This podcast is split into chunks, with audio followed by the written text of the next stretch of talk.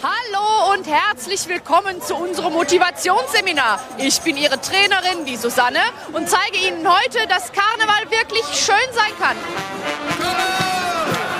Es gibt so viele Leute, die immer wieder sagen, das ist albern, die Leute machen sich zum Affen. Es ist nicht so. Karneval kann etwas Wunderschönes sein und jetzt fängt unser Kurs an. Wir beginnen zunächst mit ein paar Lockerungsübungen. Lassen Sie sich von einem auf das andere Bein schwingen und sagen Sie immer wieder vor sich hin, Karneval ist schön, Karneval ist schön, Karneval ist schön.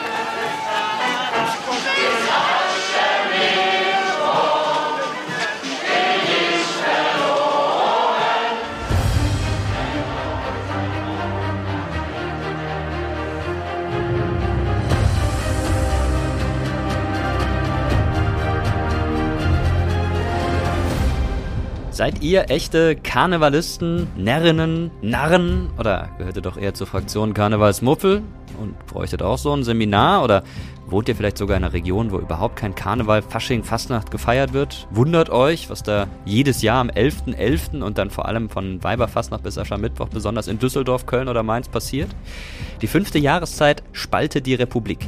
Es soll Menschen geben, die sich das ganze Jahr über auf diese Zeit freuen und extra Urlaub nehmen, um wirklich jeden Tag Karneval zu feiern. Frei nach Loriot, ein Leben ohne Karneval ist möglich, aber sinnlos. Für andere ist diese Zeit einfach grauenvoll.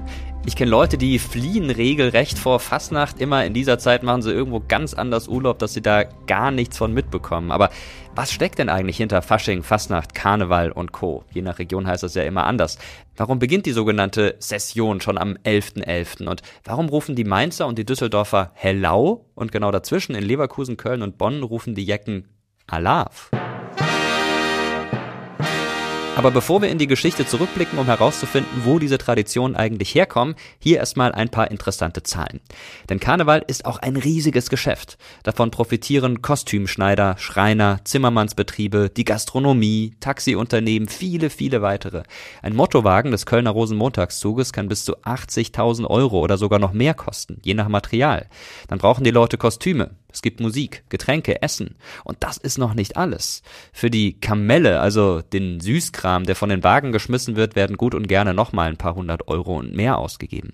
Am meisten Geld müssen aber die Regenten des närrischen Volkes auf den Tisch legen, also das Prinzenpaar oder wie in Köln das Dreigestirn aus Prinz, Bauer und Jungfrau. Die kommen nämlich für alles Mögliche auf. Zum Beispiel für Karnevalsorden, die sie zu Hunderten verteilen oder wenn sie ihre Vereinsmitglieder zum Essen und zum Trinken einladen. Die Kosten schwanken natürlich je nach Region. Der Bund Deutscher Karneval schätzt, dass man als Mitglied im Kölner Dreigestirn ungefähr 100.000 Euro braucht, um sich das Ganze überhaupt leisten zu können, wenn man keine Sponsoren hat. Fasching, Fastnacht, Karneval. Jede Region feiert zwischen dem 11.11. .11. und Aschermittwoch auf ihre ganz eigene Weise. Und dazu gehören auch die Narrenrufe. Alav in Düsseldorf geht genauso wenig wie Ahoi in Köln. Und wenn wir schon mal dabei sind, Wisst ihr, wo man Oi Oi Oi ruft oder Hudeli Sufte wie? Oi Oi Oi gehört zur Markstadt im Landkreis Böblingen und Hudeli Sufte wie in Müllheim im Markgräfler Land. In ganz Deutschland gibt es mehr als 5300 Vereine mit mehr als 2,6 Millionen Mitgliedern. Und das sind nur diejenigen, die aktiv den Karneval oder Fastnacht mitorganisieren. Dazu kommen noch Millionen Menschen, die sich vor Ort oder im Fernsehen den Rosenmontagszug ansehen. Fastnacht birgt auch viele Geheimnisse. Zum Beispiel, warum wir manche Freunde in der Fastnachtszeit kaum wiedererkennen. Und warum sie ausgerechnet dann Dinge machen, die sie normalerweise nie tun würden. Wolfgang Oelsner ist Kinder- und Jugendlichenpsychotherapeut und Karnevalsfan und er ist der Sache auf den Grund gegangen. Er hat Fasching psychologisch unter die Lupe genommen. Ja, das ist eben die Kraft von solchen Brauchritualen.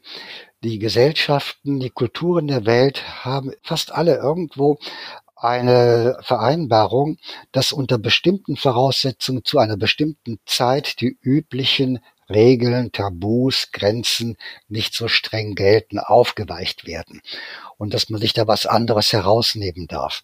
Es ist eine legitimierte, kulturell akzeptierte Auszeit. Ja, zu dieser legitimierten und kulturell akzeptierten Auszeit, die wir unter Fasching, Fastnacht, Karneval kennen, gehört genau das sich verkleiden. Mir macht's nicht so richtigen Spaß, aber für viele ist Fasching ohne Kostüm kein Fasching. Und das richtige Kostüm hilft uns, zumindest für kurze Zeit, mal jemand ganz anderes zu sein. Weil Menschen sich gerne erproben möchten mit der Frage, was wäre wenn? Was wäre, wenn ich bei anderen Menschen groß geworden wäre, andere Eltern hätte, in einer anderen Region groß geworden wäre.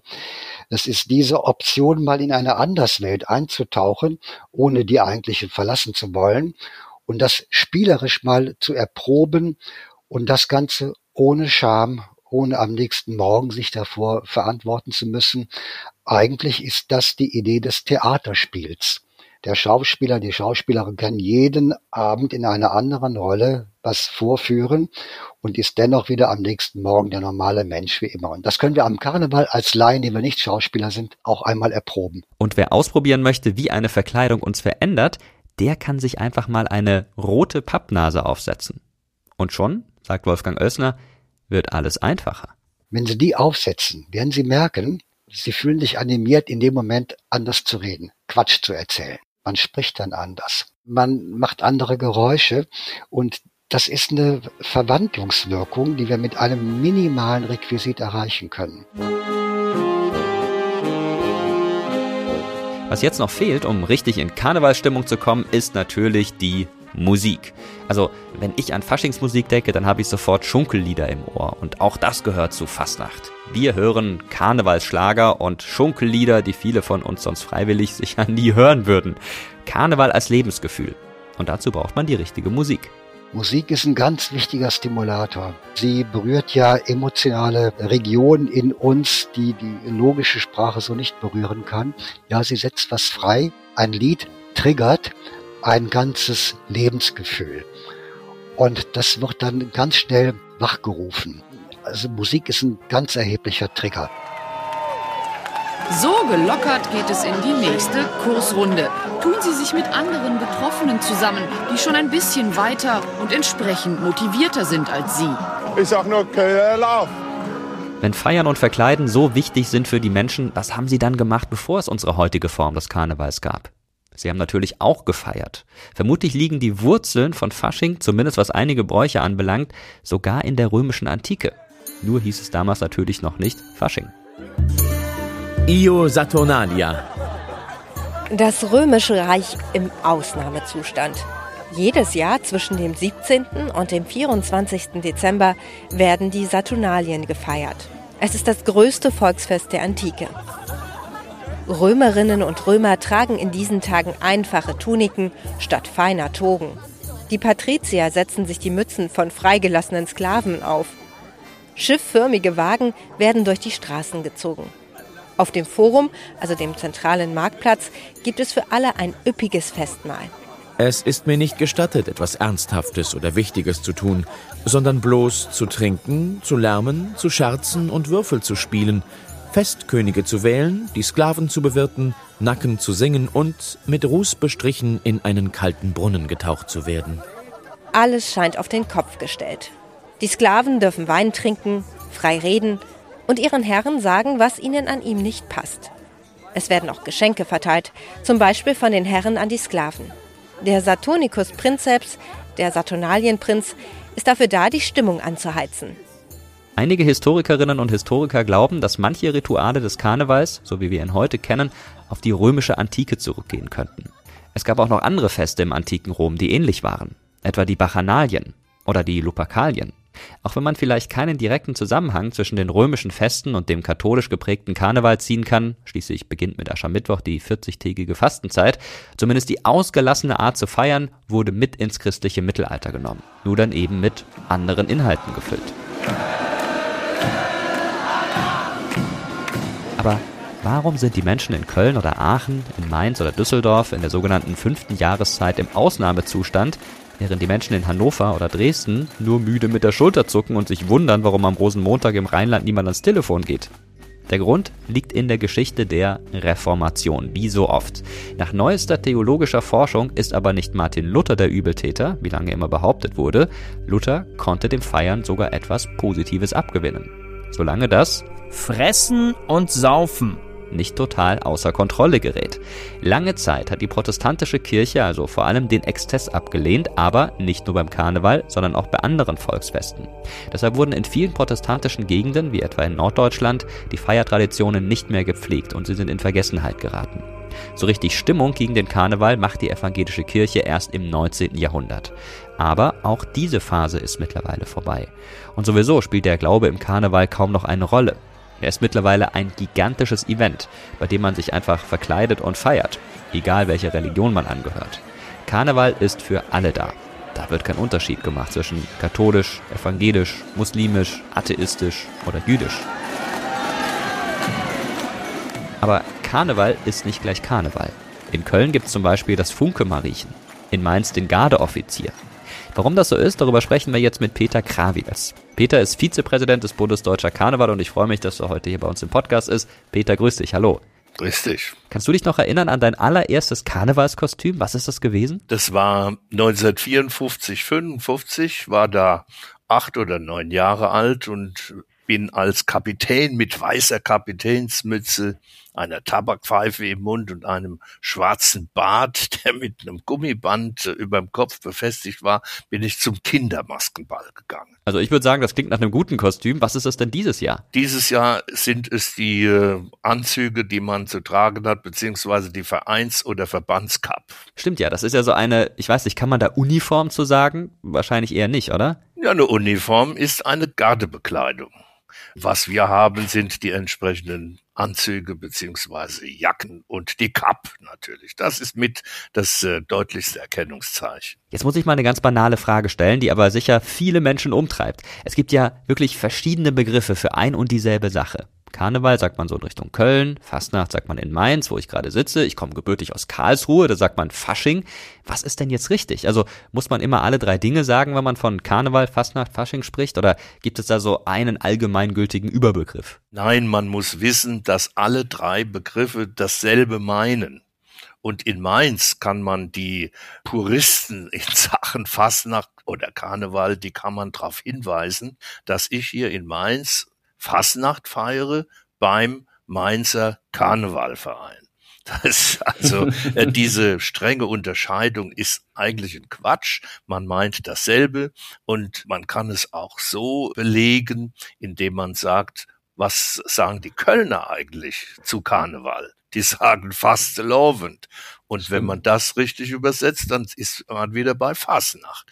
Und Fasching, das leitet sich aus dem mittelhochdeutschen Faschang hervor. Und zwar war das dann der Trank, den man getrunken hat an Fastnacht, daher Faschang.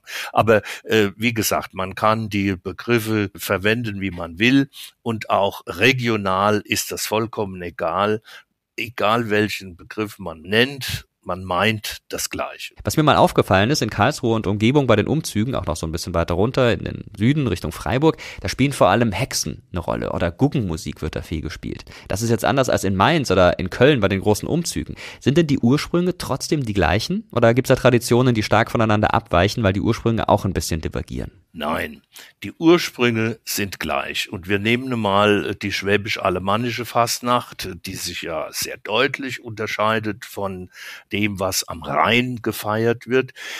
Die schwäbisch-alemannische Fastnacht, die 1924 sich im Verband schwäbisch-alemannischer Narrenzünfte organisiert hat und immer sehr streng auf den Erhalt ihrer Bräuche geachtet hat. Seit einigen Jahren hat man das lange Beharren auf den heidnisch-germanischen Fruchtbarkeits- und Winteraustreibungskulten und die damit verbundene Mythologisierung der Fastnacht aufgegeben. Man ist sich darüber im Klaren gewesen, alles das, was man da in den 1910er, 1920er Jahren mit Germanisch äh, verbunden hat, dass das von den Nazis aufgegriffen wurde und dann äh, dazu missbraucht wurde, wenn man so will, dass das christliche Element in der Fastnacht verschwindet. Das ist natürlich bei der Aufarbeitung äh, dieser Zeit 1933, 45 aufgefallen und die Historiker und die Volkskundler haben dann das deutlich gemacht, dass äh, auch die schwäbisch-alemannische Fastnacht im Grunde genommen ganz allgemein äh, wie überall im deutschsprachigen Raum Fastnacht gefeiert hat. Äh, dass es dann unterschiedliche Entwicklungen gegeben hat, das hat natürlich mit den politisch-gesellschaftlichen Verhältnissen zu tun. Und äh, wenn ich das jetzt gleich anschließen soll, nimm mal Mainz und, und Köln als Beispiele. Wir haben hier zu achten auf die Entwicklungen nach 1800, wo gesellschaftlich der Adel in den Hintergrund getreten ist und das Bürgertum in den Vordergrund getreten ist. Das Bürgertum war dann die eigentlich entscheidende gesellschaftliche Schicht.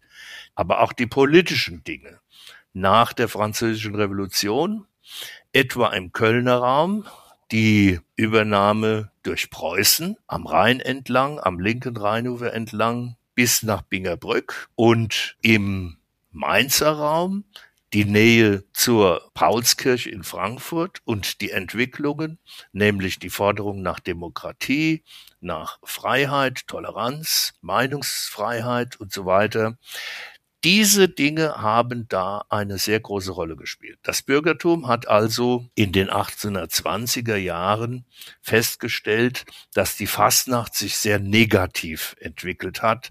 Besäufnisse, primitiv, ordinär, das wollte man nicht. Man wollte eine bessere Organisation, ich zitiere, eine bessere Organisation und einen edleren Charakter des Festes und hat gesagt, Jetzt müssen wir unbedingt organisieren und haben Vereine gegründet, haben eine feste Ordnung festgelegt, was Umzüge angeht und was die Sitzungen angeht. Und während man in Köln beispielsweise in erster Linie den preußischen Militarismus persifliert hat, hat man sich in Mainz mehr orientiert an den äh, demokratischen Forderungen, die aufgestellt wurden. Und so sind auch die Fassnachter beziehungsweise Karnevalisten auch politisch Interessierte beziehungsweise politisch Praktizierende gewesen, die in der Bütt die Freiheit sich genommen haben zu sagen, was sie sagen wollten, was sie aber nicht sagen durften, was durch die Karlsbader Beschlüsse von 1819 verboten war. Und so kann man also historisch nachweisen, wo die Unterschiede wurzeln. In Köln, in Mainz oder aber auch im süddeutschen Raum. Was ich mich in dem Zusammenhang schon immer gefragt habe, warum beginnt denn der Karneval eigentlich schon am 11.11.? .11.? Womit hängt das zusammen? Also das hat damit zu tun, dass äh, der 11. November im Grunde genommen der letzte Tag vor der Fastenzeit vor Weihnachten ist. Man hat früher also auch die Fastenzeit vor Weihnachten eingehalten und hat am 11.11. .11. dann eben nochmal richtig auf die Pauke gehauen, hat äh, gegessen und getrunken, was dann in der anschließenden Fastenzeit nicht üblich war. Du hast das gerade schon angerissen, aber vielleicht kannst du uns doch mal so ein bisschen mitnehmen auf diese philosophische Reise. Was ist denn der ursprüngliche Karneval? Was ist der Grundgedanke? Wo kommt das her? Es geht um Rollentausch. Es geht darum, einmal aus dem Alltag auszusteigen und die Welt auf den Kopf zu stellen. Es geht darum, jemand anderes für eine gewisse Zeit zu sein. Es geht darum, mal nicht an Regeln und Gesetze gehalten zu sein. Es geht darum, das hat man dann vor allen Dingen im Mittelalter natürlich äh, festgestellt, es geht darum, vor der Fastenzeit, die ja nun wirklich streng eingehalten wurde, auch tatsächlich noch einmal richtig zu leben, essen, trinken etc. Will also sagen, dass die Fasnacht im Grunde genommen eine gewisse Ventilfunktion hat. Man muss auch dazu sagen, dass die Kirche irgendwann auch erkannt hat, dass es völlig verkehrt ist, all diese Dinge unterdrücken zu wollen Und wir kommen in dem Zusammenhang dann natürlich auch auf die Interpretation, die auf den heiligen Augustinus zurückgeht, nämlich, dass es im Grunde genommen zwei Staaten gibt, nämlich die Civitas Dei, also den Gottesstaat, und die Civitas Diaboli, also den Teufelsstaat. Und die Kirche hat wohl mitbedacht, dass wenn man die Leute an Festen wie Fastnacht gewähren lässt, dass sie dann ein Gefühl dafür entwickeln. Was ist das eine und was ist das andere? Und nachdem man sich dann so richtig ausgetobt hat, ist es irgendwie unter Umständen auch angenehm zu fasten, sich zu besinnen, sich auch auf die Endlichkeit zu besinnen, was ja am Aschermittwoch ganz stark zum Tragen kommt. Dass also der Mensch daran erinnert wird, dass er aus Staub ist und dass er endlich ist. Ja, die Menschen haben sich zum Beispiel bunte Narrenkleider angezogen, haben die Narrenkappe aufgesetzt, die Narrenkappe, die ja ursprünglich zwei Eselsohren hatte und in der Mitte einen Hahnenkamm. Man kann das auch äh, an den Fastnachtskappen oder Mützen, äh, wie man in NRW sagt, kann man das äh, noch erkennen der Kamm. Viele Fastnachtskappen haben noch tatsächlich einen roten oder einen goldenen Kamm. Schellen haben unbedingt dazugehört und so wurde die Schelle auch zum Symbol der Narrheit. Wobei der Narr dann derjenige war, der ungestraft die Wahrheit sagen darf. Das heißt, wir haben den, fast könnte man sagen, den professionellen Hofnarren waren ja keine Dummköpfe, sondern das waren ganz kluge Leute, die dem König dann auf witzige Art und Weise und auf unterhaltsame Weise die Wahrheit gedrückt haben. Und äh, wenn wir zum Beispiel an einen Ausspruch von Erasmus von Rotterdam denken, der einmal gesagt hat, wenn der Narr die Wahrheit sagt, das ist irgendwie köstlich, das ist schön, das ist angenehm zu hören wobei man daran denken muss, wenn ein anderer die Wahrheit sagt, kann es diesen Kopf und Kragen kosten, will also anspielen auf die sogenannte Narrenfreiheit. Und dann gab es natürlich rein äußerlich die Kleidung, die Mütze, äh, auch die Marotte, die der Narr in der Hand hält, also dieses Kasperle-Ebenbild, ja, das alles Kennzeichen, äußere Kennzeichen waren für das Narrentum. Es ist ja auch die Zeit, aus der die Tradition der Büttenreden stammt. Oder kam das dann doch erst ein bisschen später? Das ist genau die Wurzel. Wir sind jetzt also am Hofstaat und haben den Hof Narren. Wir können aber auch äh, wieder hinabsteigen in die Dorfbevölkerung oder die städtische Bevölkerung und hören dort von dem sogenannten Rügerecht, wo also die Fasnacht die Zeit, die Gelegenheit ist, wo normale Leute der Obrigkeit sagen konnten, was ihnen nicht gefällt. Das gipfelte dann darin, dass man sogar Gericht über die Obrigkeit hielt, das sogenannte Narrengericht. Und aus diesen Plädoyers, Rügen, anklagen, sich beschweren, aber in lustiger, netter Form. Daraus hat sich dann die Büttenrede entwickelt. Genauso. Und man könnte vielleicht noch hinzufügen, dass zu bestimmten Zeiten, wo also der Narr seinem Herzen Luft gemacht hat, und er befürchten musste, dass er für das, was er sagt, auch bestraft wird. Wir kennen Gelegenheiten genug. Wie gesagt, 1819 die Karlsbader Beschlüsse oder ein Obrigkeitsstaat wie das Deutsche Reich unter Bismarck oder noch viel schlimmer die Diktatur Nazizeit. Von daher weiß man, dass wenn einer politische Klage führt, dass er das in literarischer Form am besten macht, im Beispiel, im Symbol, sodass also jeder weiß, was gemeint ist und dennoch kann man den Redner nicht belangen. Ja, ganz herzlichen Dank dir und natürlich weiterhin eine gute Zeit, jetzt in der für dich wahrscheinlich wichtigsten Zeit des Jahres. Und ja, jetzt wissen wir ein bisschen besser Bescheid, was es mit dieser Tradition auf sich hat. Danke.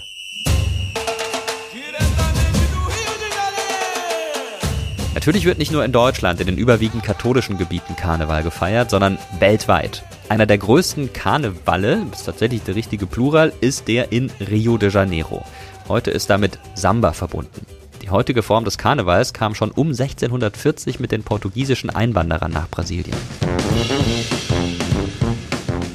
Auch Mardi Gras, der große Karneval, der in New Orleans in den USA gefeiert wird, geht auf katholische Einwanderer aus Frankreich zurück. Sie haben die Karnevalstradition Ende des 17. Jahrhunderts mit nach Louisiana gebracht, wo New Orleans ja liegt. Damals waren diese Gebiete noch französische Kolonien. Mardi Gras wird immer am Tag vor Aschermittwoch gefeiert, also Veilchen Dienstag. In New Orleans heißt er übersetzt aus dem Französischen allerdings Fetter Dienstag, bevor dann die österliche Fastenzeit beginnt. Auch in Spanien hat der Karneval eine lange Tradition. Besonders bunt und ausgelassen feiern zum Beispiel die Menschen auf Teneriffa Karneval. Aber weltberühmt und einzigartig ist sicherlich der Karneval in Venedig. Er geht bis auf das 11. Jahrhundert zurück und ist heute vor allem bekannt für seine vielen verschiedenen Masken, die die Karnevalisten tragen. Und jemand, der sich damit besonders gut auskennt, ist die Historikerin Julia Gehrens von der Universität Mainz. Am Anfang war es eben so, dass es noch keine spezifische Karnevalskultur gab in Europa, also weder in Venedig noch sonst wo. Und erst ab dem 15. Jahrhundert kann man auch wirklich sagen, hier haben sich jetzt so Eigenarten herausgebildet. Und in Venedig war das vor allen Dingen so eine Art Jahrmarkt, also gerade auf den öffentlichen Plätzen hat man so eine Art Jahrmarktszenario aufgefunden das Hauptelement des venezianischen Karnevals war eigentlich die Theaterkultur, also Schauspiel, Oper und Theaterkultur und die Masken spezifische Karnevalsmaske gibt es gar nicht, denn wir haben ja eben diese Einflüsse aus der Theaterkultur, beispielsweise Commedia dell'arte, da gibt es ja den Harlekin und verschiedene andere Figuren. Dann haben wir Karnevalsmasken, die relativ früh in Venedig aufgetaucht sind. Und wir haben diese venezianische Gesellschaftsmaske, die ist weiß mit einem schwarzen Umhang und einem Dreispitz. Die wird immer sehr gerne auch als typische Maske Venedigs gezeigt. Die Blütezeit des venezianischen Karnevals war im 18. Jahrhundert. Dort kennen wir ja auch viele Berichte von Zeitgenossen, die dort hingereist sind und auch das festgehalten haben in Quellen. Das 18. Jahrhundert war wirklich die Blütezeit, gerade wegen der florierenden Masken und Theaterkultur.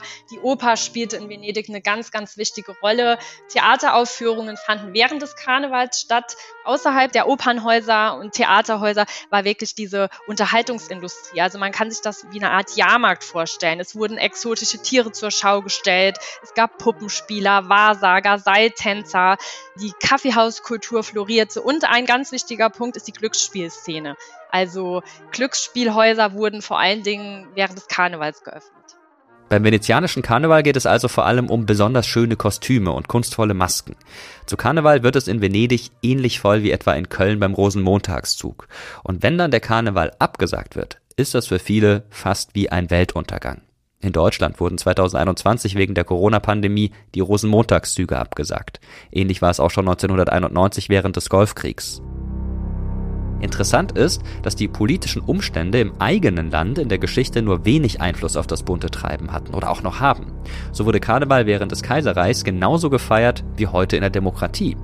Auch im Nationalsozialismus war das so, zumindest außerhalb der Zeit des Kriegs. Als die Nationalsozialisten 1933 an die Macht kamen, haben sie den Karneval sogar gefördert, ihn finanziell unterstützt und sogar für ihn geworben. Das klingt zunächst mal seltsam, denn die Zeit des Nationalsozialismus steht in der deutschen Geschichte nicht für Jahre voller Feierlaune. Aber Karneval war in der Geschichte auch immer eine Möglichkeit, den Herrschenden auf lustige Art die Meinung zu sagen. Und ihr könnt euch vielleicht vorstellen, im Nationalsozialismus war auch das nicht mehr möglich. Heil ruft man hier, Heil ruft man dort, ein Silbchen nur fehlt diesem Wort. In allen deutschen Landen ist Unheil nur draus entstanden. Ja, das ist ein Auszug aus einer Büttenrede von Seppel Glückert, die er schon 1931 gehalten hat. Damals wurden die Nationalsozialisten in Deutschland immer stärker. Viele befürchteten schon damals, sie könnten einmal an die Macht gelangen. Glückert war zu der Zeit Vorsitzender des Mainzer Karnevalsvereins. Der Spiegel hat ihn später einmal als den König der Büttenredner bezeichnet. Glückert hat auch noch während der Zeit des Nationalsozialismus kritische Büttenreden gehalten. Einmal wurde eine Live-Übertragung im Radio sogar deshalb abgebrochen. Er war einer der wenigen, die sich während des Nationalsozialismus überhaupt getraut haben, politische Büttenreden gegen das Regime zu halten. Natürlich so verklausuliert, dass die Nationalsozialisten ihn dafür nicht bestrafen konnten. Aber wer wollte, hat Glückert verstanden. Zu reden hier heut braucht man Mut, weil, ehe man sich vergucken tut, als Opfer seiner närrischen Kunst kann einquartiert werden, ganz umsonst.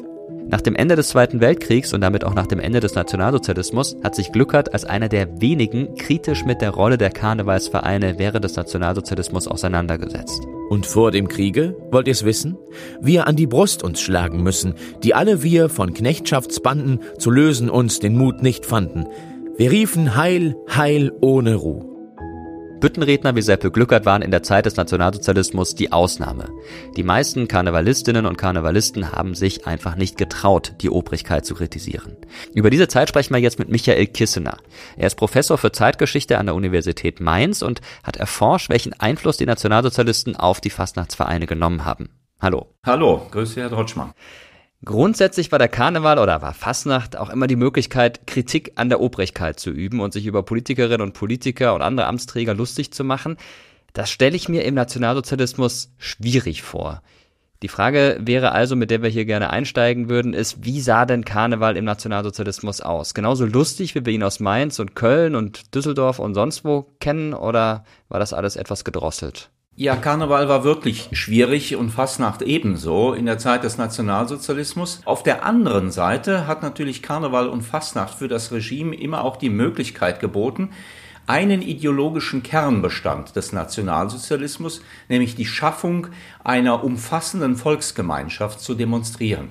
Das heißt, Fastnacht und Karneval hatte immer ein doppeltes Gesicht aus der Perspektive des Regimes gesprochen. Eines Teils unbedingt förderungswürdig, weil nirgendwo sonst so deutlich in der Öffentlichkeit gemacht werden konnte, was das gesellschaftspolitische Ziel des Nationalsozialismus, die Schaffung einer einheitlichen Volksgemeinschaft, nämlich zu Wege zu bringen, im Nationalsozialismus gelungen ist. Auf der anderen Seite ist natürlich gerade auch in der Mainzer Fastnacht diese Tradition der politischen Kritik, des sich politisch lustig machen über einen politischen Gegner oder eine andere politische Meinung immer auch die Quelle einer größeren staatspolitischen Gefährdung, jedenfalls aus der Sicht der Nationalsozialisten, gegeben gewesen. Kritik ja, Lachen ja, unbedingt, auch über den politischen Gegner, aber bloß nicht über das Regime und schon gar nicht über seine Funktionsträger und am allerwenigsten über den Führer Adolf Hitler. Eine wesentliche Maßnahme der Nationalsozialisten in den ersten Monaten war es ja, die Gesellschaft, die Wirtschaft, sämtliche Bereiche des Lebens gleichzuschalten. Wurde denn Fastnacht auch gleichgeschaltet? Es gab ja unzählige Vereine in dieser Zeit. Ja, in der Tat dieser wichtige gesellschaftspolitische Gegenstand, den konnte man nicht sich selbst überlassen, aus der Perspektive eines totalitären Regimes. Das musste geregelt, das musste in den Griff bekommen werden.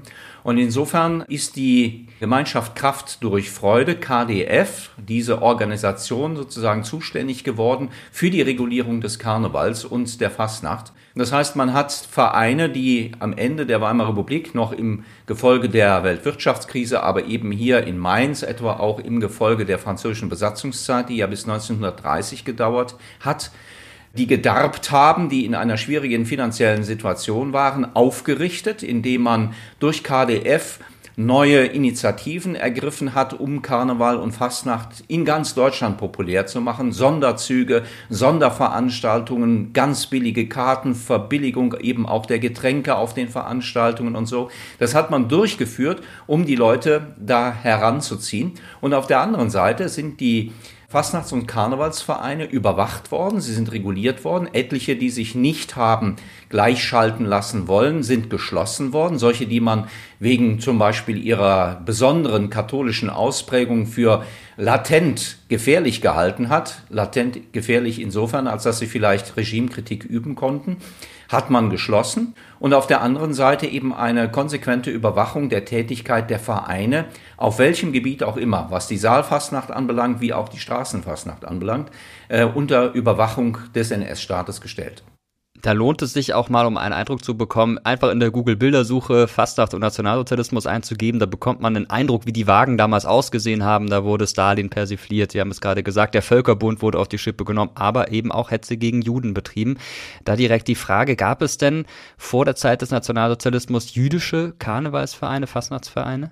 Dezidiert jüdische Karnevalsvereine gab es, wenn sehr selten eigentlich. Die Fastnachter aus dem Bereich des jüdischen Glaubens waren hier in Mainz jedenfalls sehr gut integriert in die traditionellen Vereine. Es gibt einige Beispiele, Bär etwa, der hier eine große Rolle gespielt hat im MCV, aber auch andere, Neumann zum Beispiel, ein Weinhändler, jüdischer Weinhändler, sehr gut integriert in die Vereine, aber die mussten nun verdrängt werden. Die waren natürlich nach den neuen politischen Rahmenbedingungen nicht mehr erwünscht. Und es ist sicherlich auch eine Schande, die man deutlich aussprechen muss gegenüber den Vereinen, dass sie das mit sich haben machen lassen, diese jüdischen Mitglieder auszugrenzen, abzudrängen, herauszuschmeißen. Und auch bedeutet das für die Zeit nach 1945 ein Desiderat und durchaus eine Schwachstelle, dass die Vereine das auch nicht aufgearbeitet haben bis heute, diese Verdrängung der jüdischen Mitglieder. Vielfach weiß man gar nicht, wer das im Einzelnen gewesen ist und was mit denen eigentlich danach geschehen ist. Also sozusagen eine Aufarbeitung dieser Verfolgungsgeschichte jüdischer Mitglieder in Karnevalsverein, das ist noch eine zu leistende Forschungsaufgabe. Generell ist das ein sehr interessanter Punkt, denn Fastnacht bedeutet ja auch Geselligkeit und in den Vereinen, da war es eigentlich egal, wer woher kam, zumindest bis die Nationalsozialisten an die Macht gekommen sind. Wie sind die Mitglieder der Vereine damit umgegangen, dass da plötzlich Leute nicht mehr Teil der Gemeinschaft sein durften? Gibt es da Berichte darüber? Man kann nur sagen, dass das schlichtweg hingenommen worden ist. Die Vereinsvorstände haben diesen Ausschluss durchgeführt, dieser Personen. Oftmals sind sie auch selbst gegangen, weil sie gemerkt haben, dass sie nicht mehr akzeptiert wurden. Das trifft übrigens nicht nur die jüdischen Mitglieder, das trifft auch die Mitglieder, die politisch anders orientiert waren. Wir kennen hier zum Beispiel in der Mainzer Fastnacht einige Kapellmeister, die üblicherweise aufgetreten sind und bei den Sitzungen eben die musikalische Begleitung gemacht haben, die wurden auch nicht mehr akzeptiert, weil sie bekanntermaßen Sozialdemokraten waren oder Zentrumsleute, die sich vorher missliebig über den Nationalsozialismus geäußert haben, die durften auch nicht mehr in diesen Funktionen tätig sein. Man hat das hingenommen und dafür Ersatz gefunden. Sie haben vorhin schon über den politischen Witz gesprochen und gesagt, wenn es gegen den Gegner ging, dann war das okay, aber wenn es gegen die eigene Obrigkeit ging, war das nicht in Ordnung. Was durfte denn überhaupt noch gesagt werden bei den Büttenreden? Wenn man sich die veröffentlichten Büttenreden in der Zeitschrift Nahalla hier in Mainz anschaut, dann sieht man, dass die meisten Büttenreden Zug um Zug darauf verzichtet haben, sich politisch zu äußern. Wenn es gegen den Gegner ging, natürlich dann nach wie vor, aber meistens hat man dann versucht, auf unpolitische Themen auszuweichen. Das, was ja auch viele Büttenreden heute noch ausmacht, das typische Verhältnis zwischen Mann und Frau in der Ehe, wo sich der Ehemann über die Ehefrau und umgekehrt beschwert. Seppel Glückert ist eine der wenigen Ausnahmen. Martin Mundo ist eine andere Ausnahme. Aber sie sind wirklich auch eine kleine Zahl gewesen von Büttenrednern, die sich noch getraut haben, etwas zu sagen. Und die machen das nun so, dass man eben sozusagen diese versteckte Rede, das Ironisieren, das durch die Blume sprechen perfektioniert hat. Ein gutes Beispiel dafür ist Martin Mundos sogenannter Heringsvortrag. Da hat er ganz einfach mal versucht, bei einer Büttenrede das deutsche Volk und die politischen Veränderungen, die sich seit dem Antritt der Nationalsozialisten ergeben haben, in einem Vergleich zu präsentieren. Er beschreibt das deutsche Volk als einen Heringsschwarm, der so dahin und her schwimmt. Aber jeder, der es wissen wollte oder der diesen Vortrag verstehen konnte, hat gemerkt, was er hier beschreibt, ist einfach die Veränderung im deutschen Volk, die sich da ergeben hat. Der Vortrag war hochpolitisch, sehr leicht zu verstehen, sehr leicht auch anders zu interpretieren. Er konnte sich dann immer darauf zurückziehen, wenn man ihn hätte angreifen wollen. Ich rede ja gar nicht über die Deutschen, ich rede nur über einen Heringsschwarm, der zufällig ziemlich braun ist und daher schwimmt. Ich habe nichts über die Deutschen gesagt, aber es passt halt natürlich. Mundo war sich über die Gefährlichkeit dieses Vortrages sehr bewusst und hat ihn auch durchaus der Kontrolle in der Kreisleitung vorgelegt. Dort war man sich auch nicht sicher, aber ein paar SS-Offiziere die bei dieser Veranstaltung, bei der er vorgetragen worden ist, dabei waren, die haben ihn unbedingt hören wollen, aus einem Grund. weil in diesem Vortrag eine Passage sich gegen den Reichsmarschall Göring, der bekanntermaßen ziemlich korpulent war, gerichtet hat. Und genau das wollten die SS-Leute, die ja immer gegen Göring gewesen sind, gerne hören. Und dann durfte er auch präsentiert werden. Interessanterweise beim Abdruck dieses Vortrages in der Zeitschrift Nahala sind die Passagen dann rausgelassen worden und sie sind nicht präsentiert worden, weil man dann doch dachte, na gut, also das greift den Nationalsozialismus zu sehr an, das lässt man dann doch lieber sein. Aber das ist der Trick dabei, nicht so zu reden, dass das eine doppeldeutige Rede ist und man sich zur Not immer auf etwas zurückziehen kann und sagen kann, ich habe ja gar nicht den Nationalsozialismus damit gemeint. Wir haben jetzt sehr viel über Mainz gesprochen, gibt natürlich noch andere Fastnachts- oder Karnevalshochburgen, gerade so am Rhein hoch, äh, Köln, Düsseldorf. Gab es denn ja, wenn man das so will, weiße Flecken, wo die Leute dann doch noch etwas mehr im wahrsten Sinne des Wortes Narrenfreiheit hatten? Oder war das, was Sie jetzt beschrieben haben, für die Zeit des Nationalsozialismus flächendeckend der Fall? Man kann grosso modo sagen, dass das flächendeckend ist. Auch die alemannische Fastnacht, auch im Kölner Karneval oder eben auch das, was etwa in München oder so stattfindet zur Karnevalszeit, musste sich auch diesen Gleichschaltungsmaßnahmen unterwerfen. Es gibt regionale Besonderheiten, je nachdem, wie der Karneval fast nach Fasching oder alemannische Fasnet, wie die ausgerichtet sind, dass man da versucht hat, sozusagen Freiräume noch zu nutzen und auszuspielen. Es gibt eine schöne Geschichte aus der alemannischen Fastnacht, wo also jemand in diesem Fastnachtstreiben, das ja sehr stark eben durch diese Masken und durch die vielfach überlieferten Traditionsstränge geprägt ist, dass jemand versucht hat, da mit einer Hitlermaske zum Beispiel aufzutreten in der alemannischen Fastnacht und damit sozusagen seine Regimefeindschaft Ausdruck zu verleihen. Es gibt die Entwicklung im Kölner Karneval, die auch schon in der Wissenschaft aufgearbeitet worden ist von Herrn Leifeld. Der also beschreibt, dass einzelne Fastnachter da tatsächlich so eine Art kleine Narrenrevolte veranstalten konnten, die dann auch wieder eingefangen werden musste vom Regime. Es gibt auch im Kölner Karneval einen einzelnen Fastnachter, der dann tatsächlich in die Fänge des Regimes geraten ist und später umgekommen ist. Also solche Einzelheiten und Besonderheiten, die geprägt sind durch eben die regionale Karnevals- und Fastnachtskultur, die gibt es. Aber der große Strang ist im Grunde genommen überall der gleiche. Man hat versucht, das zu vereinheitlichen, hat auch Dachorganisationen von Karneval und Fasching geschaffen, die auch diese nationalsozialistische Auffassung, die darauf hinauslief, also diesen Karneval und Fastnacht aus seinen christlichen Wurzeln herauszuziehen und sie ganz und gar in so eine heidnische Tradition der Wintersonnenwende und so etwas hineinzubringen. All das hat alle Vereine überall in Deutschland erfasst und ist mehr oder minder gut dann eben auch durchgedrungen und zum Teil eben auch mit Gewalt durchgesetzt worden.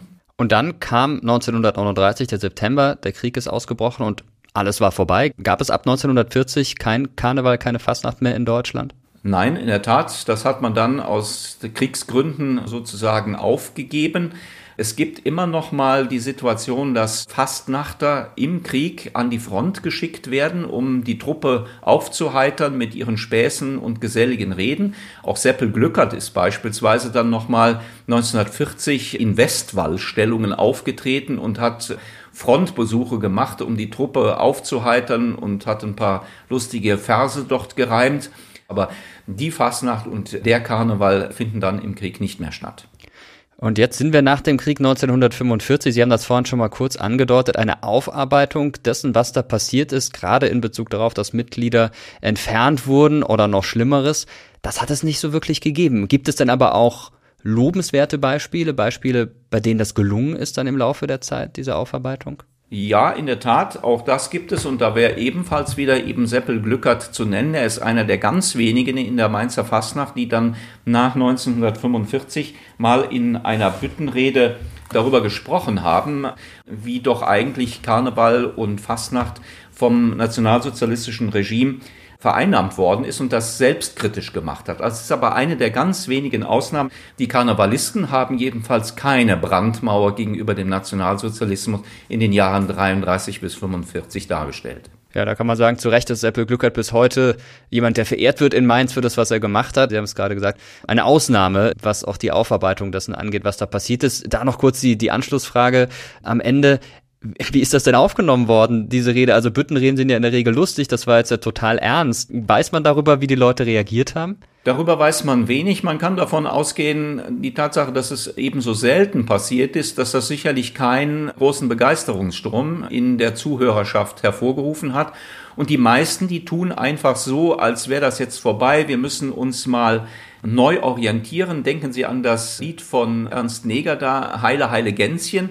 Man will die heile Welt wiederherstellen. Man will nicht mehr mit all diesen unseligen und unerfreulichen Dingen, die belasten und die sicherlich Schuldgefühle hervorrufen müssten, beschwert sein, sondern man will wenigstens an diesen Tagen mal so tun, als wäre alles wieder gut und würde wie heile, heile Gänschen jetzt eben wieder alles gut gemacht werden in den nächsten Jahren.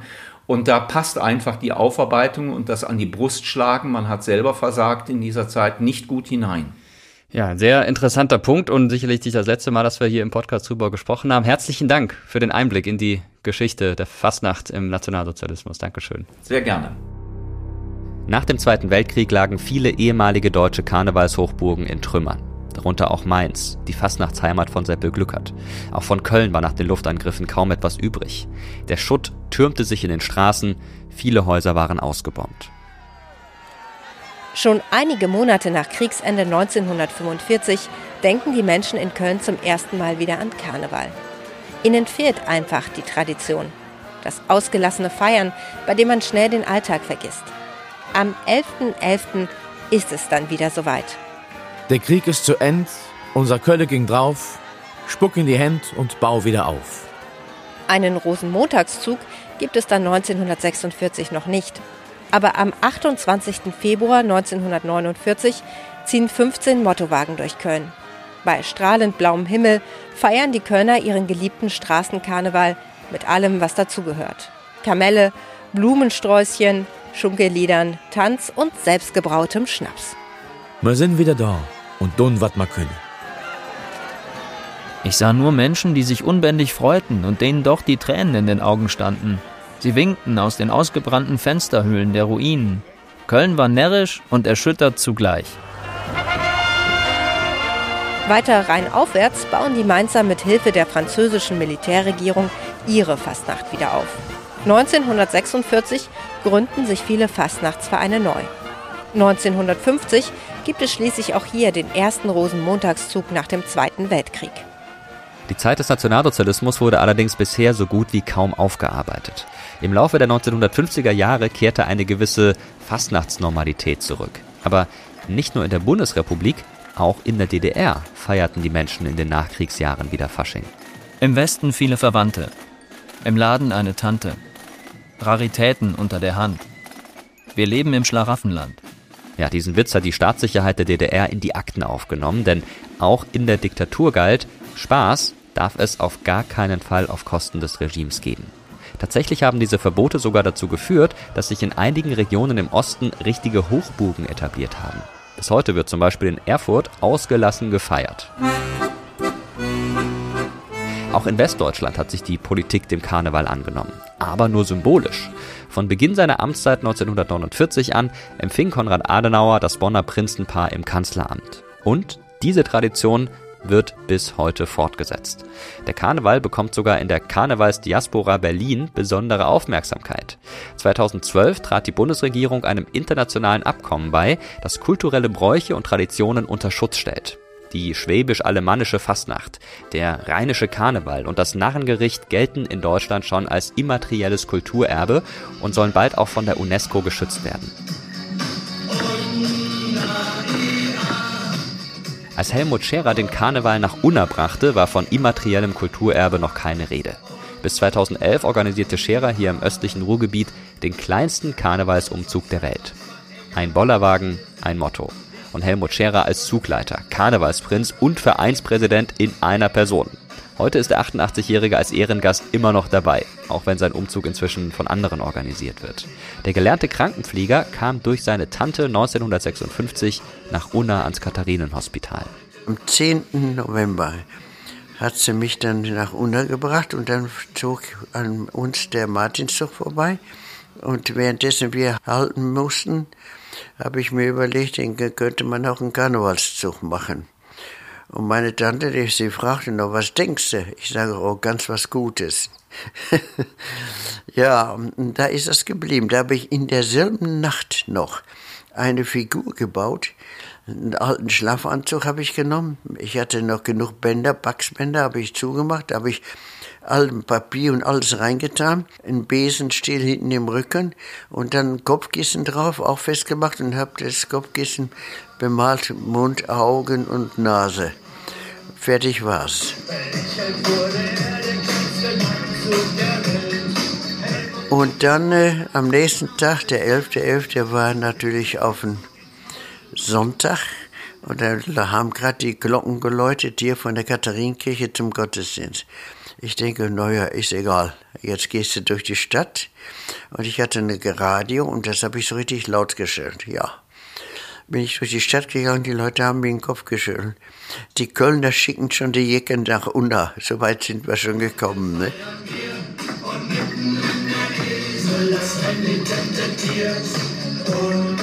Und das ging immer bergauf. Hin bis zum heutigen Tag, ich habe einen eigenen Vorstand.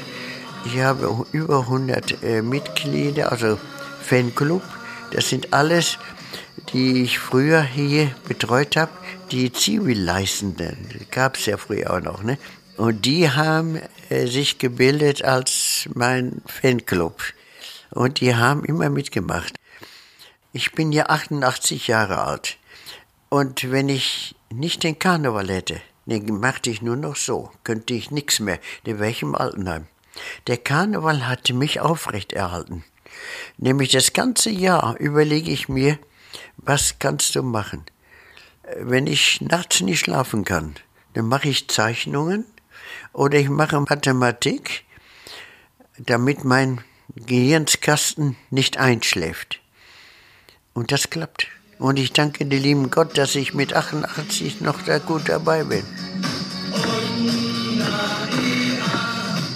Das ist wirklich faszinierend, oder? Diese Begeisterung für Fastnacht steckt richtig an. Oder für Karneval, wie man in der Region sagt. Für Helmut Scherer ist der Straßenkarneval das Schönste. Das ist auch das, was ich besonders beeindruckend finde. Egal bei welchem Wetter, Millionen Menschen sind auf der Straße. Sie feiern, lassen sich die gute Laune nicht verderben. Die Straße wird zur großen Bühne. Und das unterscheidet den Karneval auch von Freizeitparks oder anderen Volksfesten, wie etwa dem Oktoberfest. Soziologen haben erforscht, dass diese Form zu feiern auch die Herrschaftsverhältnisse umkehrt. Die Menschen auf der Straße haben in den Karnevalstagen das Sagen. Und da sind wir auch wieder bei dem historischen Ursprung der Fastnacht. Es geht um den Rollenwechsel der findet hier auf der Straße statt. Und das ist historisch einmalig. Allerdings gibt es einen großen Unterschied zwischen dem ausgelassenen Straßenkarneval und dem sogenannten Sitzungskarneval. Da muss alles seine Ordnung haben. Das gilt vor allem für Prunksitzungen, die wichtigste Sitzung eines Karnevalsvereins. Und genau das war in den 1980er Jahren einer Gruppe Jecken aus Köln zu Bieder. Und sie haben sich was ganz Neues einfallen lassen. Herzlich willkommen zu unserem Crashkurs Kölsch für Touristen. Schön, dass Sie so zahlreich erschienen sind, hier in unserem Welcome Center direkt neben dem Dom. Kölsch mein Name ist Martina Klinke. Ich bin in Köln geboren, also ein Eschkirch-Mädchen. Und seit meinem dritten Lebensjahr habe ich mit Karneval zu tun, über Schulsitzungen, Auftritte auf der Bühne und, und, und und habe dann 1984 mit die Stunksitzung gegründet, die wir immer noch spielen. Wir rollen jetzt so auf die 2000. Stunksitzung zu, so insgesamt in unserer Geschichte. Wir haben uns am Anfang alternativer Karneval genannt, weil wir so ein Pendant bilden wollten zum offiziellen Karneval. Dann haben wir halt uns die Stunksitzung überlegt, die aber aus der Geschichte herauskommt, dass wir damals 82 an der FH die FH besetzt haben. Es war ja die Zeit der Besetzungen, ja. Alles wurde besetzt in Köln, das Stollwerk, die Häuser wurden in Berlin besetzt. Und dann haben wir aus Protest gegen Sozialreformen die FH besetzt und haben daraus dann 83 den Kölner Spielezirkus gegründet. Wir wollten im Sinne von Alternativen im und zum Sozialstaat unser Sozialpädagogentum auf dem freien Markt quasi präsentieren, so wie wir das wollten. Wir wollten nicht in die Institution. Dann sind wir im Sommer auf Tour gegangen mit dem Spielezirkus und ja, was machen wir jetzt im Winter? Und da wir einige Kölner waren, haben wir gesagt, okay, Zeit der Besetzungen. Was ist denn, wenn wir Karneval in Stand besetzen? Und deshalb hieß unsere erste Sitzung auch Karneval in Stand besetzt und statt einer Prunksitzung halt die Stunksitzung, um Stunk zu machen.